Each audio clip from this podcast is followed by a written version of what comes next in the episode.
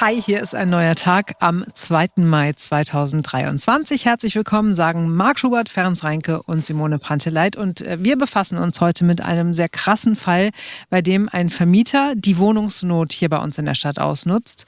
Dazu kommen wir gleich. Als erstes sind wir aber auf der Straße. Ja, wir sind auf der Straße, auf der das Geld nie liegt, auch wenn man das immer so sagt. Aber möglicherweise liegt das Geld im Bus.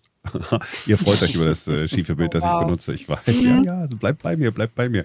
Ähm, die BVG sucht dringend Fahrerinnen und Fahrer, das schon seit einiger Zeit. Mehr als 400 äh, Leute sollen in diesem Jahr ausgebildet werden.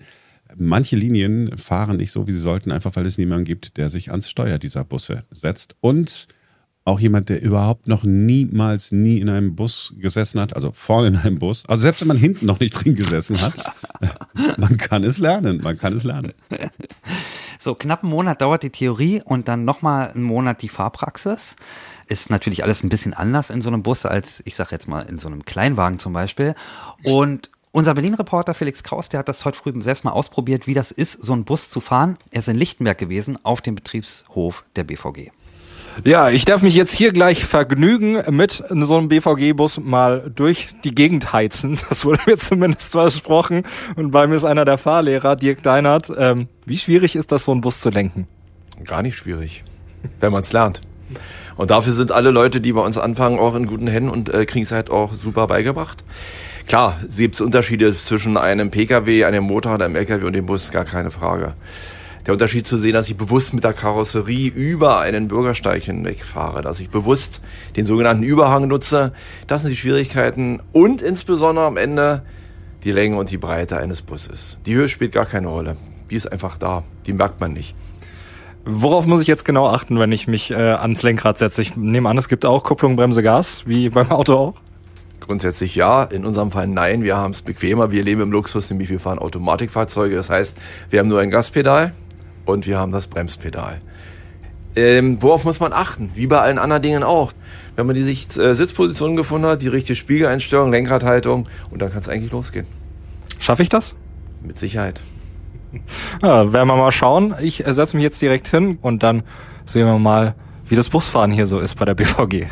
Ja, und dann hat er natürlich auch noch ausprobiert, wie sich das anfühlt in der BVG Busfahrschule. Ja, Sicherheitsgurt musste ich nicht anlegen, aber Sitz musste ich einstellen und wir sitzen jetzt hier schon, der Bus läuft, die Tür ist noch auf und ich gebe einmal das Mikrofon weiter an den Fahrlehrer, an Dirk Deinert ähm, und du musst mich jetzt einmal ganz kurz durchführen.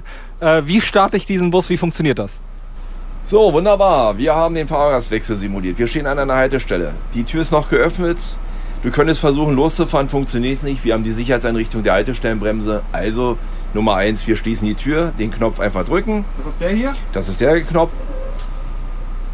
Okay. Die Kontrollleuchte ist aus, die Türen sind verschlossen. Jetzt heißt das. Beobachtung des Verkehrs, linker Spiegel, rechter Spiegel, den Fahrtrichtungsanzeiger nach links gesetzt. Nochmal links gucken in den Spiegel, über die Schulter nach links geguckt und losfahren, wenn alles frei ist. Jawohl, schön sanft angefahren. Alles klar. Hui, ich merke schon, die Kurve, die ist anders als beim Auto. Inwiefern denn anders?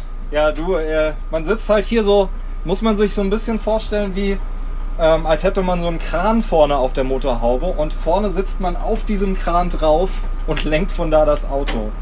So in etwa ist das. Großes Lob. Ein sehr schönes, langsames Abbiegen war das. Absolut fahrgastfreundlich, so wie wir es eigentlich haben wollen. Ich fahre ja auch nur 10 km/h. Dann wird Zeit, dass du jetzt Züge unterwegs bist. Okay. Boah, man, also ich habe jetzt schon Adrenalin. Es ist schon was ganz anderes, Bus zu fahren. Wie schnell bist du denn jetzt unterwegs? Äh, ganze 20 km/h. Dann mach doch mal 30 draus. Oh, und man muss auch viel später lenken. Übung macht den Meister. Es ist noch nie einer vom Himmel geflogen. Und jetzt muss ich mich erstmal entspannen. Nee, also es ist schon ein wahnsinniger Adrenalinkick, den man hier hat am Steuer. Äh, wie habe ich mich angestellt? Für die ersten 10 Minuten super. Aber einstellen wird es mich nicht. Doch, sofort. Ich kann Stand jetzt nur sagen, das ist sehr aufregend und das ist sehr mächtig. Für mich ist es gerade nichts, aber ich kann mir vorstellen, dass das doch gut Spaß machen kann.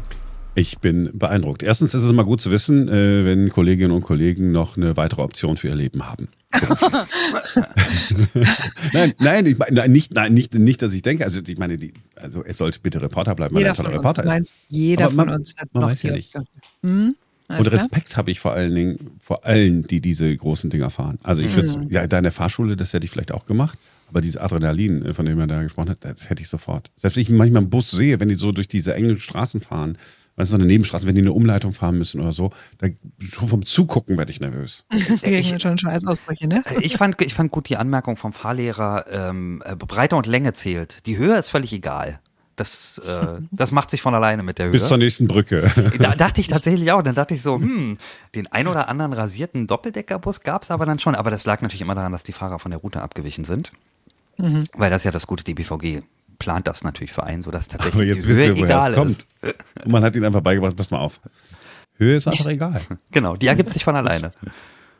So. und falls ihr euch jetzt dafür interessiert, was verdient man denn so als Busfahrer? Ne, ist ja nicht ganz unwichtig, wenn man den Job wechselt, dann ist meistens auch das Gehalt irgendwie ja nicht ganz unwichtig. Also man steigt bei ungefähr 2100 Euro brutto ein. Mhm. Also für den absoluten Newcomer, ne? Äh, genau, für den allerdings, der schon eine Berufserfahrung hat. Also ähm, das ist äh, Tarifvertrag N heißt das tatsächlich. Und da, wie Simone gesagt hat, man steigt so bei ungefähr 2100 ein und dann geht's hoch, 2,3, 2,4, 2,5, 2,6, je nach Stufe. Zählt allerdings nicht, wenn man zum Beispiel Auszubildender ist. Dann gelten andere Tarifbedingungen. Verantwortungsvoller Job. Total. Aber auch relativ sicher, würde ich sagen, oder? Also bis wir irgendwann mal so weit sind, dass Busse autonom fahren durch Berlin, also auf allen Linien, das wird, glaube ich, noch sehr lange dauern. Definitiv. Ja, der, sicher ist der Job auf jeden Fall und es werden ja wirklich händeringend Leute gesucht.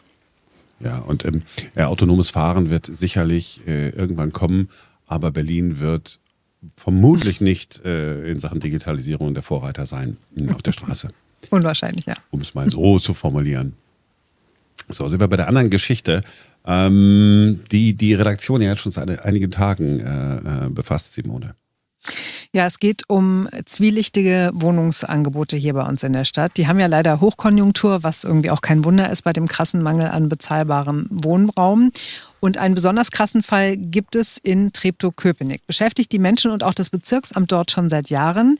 Es gibt einen Mann, der wohl systematisch die Not wohnungssuchender Menschen ausnutzt und sie in Containersiedlungen unterbringt, wo unhaltbare Zustände herrschen. Das ist der Vorwurf, der im Raum steht. Und ein Gericht hat diese Siedlung bereits für illegal erklärt. Das Problem ist, wenn diese Siedlungen geräumt würden, dann würde das für viele der Bewohner heißen, das ist der direkte Weg in die Obdachlosigkeit. Ja, unser Berlin-Reporter Henry Patzefall, der ist äh, heute in der Nähe vom S-Bahnhof Grünau gewesen und hat sich das mal angeschaut, wie es da tatsächlich vor Ort aussieht. Ja, es ist gar nicht so einfach, hier aufs Gelände raufzukommen. Äh, drumrum ist ein großer Holzzaun, durch den kann man auch nur schwer durchgucken. Ich habe hier mal an ein paar Stellen durchgeschmult. Man sieht schon Wohnwagen dahinter, die ersten Container. Und natürlich möchte man hier sich ein bisschen Privatsphäre, die noch bleibt, schützen. Oben fährt die S-Bahn lang. Und naja, auf der einen Seite ist das Tor jetzt gerade offen gewesen, da konnte ich ein paar Schritte reinlaufen laufen und mir von außen zumindest mal die Container angucken. Das haben hier Bewohnerinnen und Bewohner sich das zumindest noch ein bisschen nett gemacht mit Aufkleber außen dran. Äh, hier hängt ein Fahrrad am Geländer. Also man versucht sich hier das ein bisschen nett zu machen, aber es sind natürlich Bedingungen, die nicht unbedingt schön sind. Ich habe jetzt hier gerade die Bewohnerinnen und Bewohner beim Duschen quasi äh, gesehen, ähm, habe versucht mit zwei, drei Leuten zu sprechen. Die Verständigung, die war jetzt gerade gar nicht so einfach, weder auf Deutsch noch auf Englisch, aber es ist hier natürlich ganz normale Morgenroutine. Duschen, Zähne putzen. Es gibt in den Containern offenbar kein Badezimmer, das muss man auch sagen. Also hier gibt es quasi eine zentrale Sanitäranlage, wo die Menschen dann hin können. Und soweit äh, ist es jetzt hier natürlich schon eine Nummer, ne? 500 bis 600 Euro kostet so ein Container. Das ist natürlich schon ein Wort und die Sorge ist jetzt auch groß. Äh, die Räumung, die steht hier natürlich im Raum und es ist irgendwie für die Leute der Weg zwischen, naja, Obdachlosigkeit auf der Straße leben und den teuren Mietpreisen und äh, das ist wahrscheinlich das, was was sich hier vielleicht der ein oder andere noch leisten kann. Und äh, da macht man sich jetzt, wo wie gesagt die Räumung im Raum steht, natürlich Sorgen um seine vier Wände, ganz klar. Tja, also es ist, es ist wirklich traurig, weil es ausgerechnet die trifft, die sowieso schon nichts haben ne? oder fast nichts. Und es ist wohl unheimlich schwierig, diesem zwielichtigen Vermieter beizukommen. Wir haben schon mit fast allen Beteiligten gesprochen. Mit dem Bezirk sind wir in Kontakt. Wir versuchen auch an Menschen wirklich ranzukommen, die dort wohnen und werden das in dieser Woche noch genauer beleuchten, was alles äh, damit zusammenhängt mit diesen illegalen Siedlungen und äh, werden euch da auf jeden Fall auf dem Laufenden halten.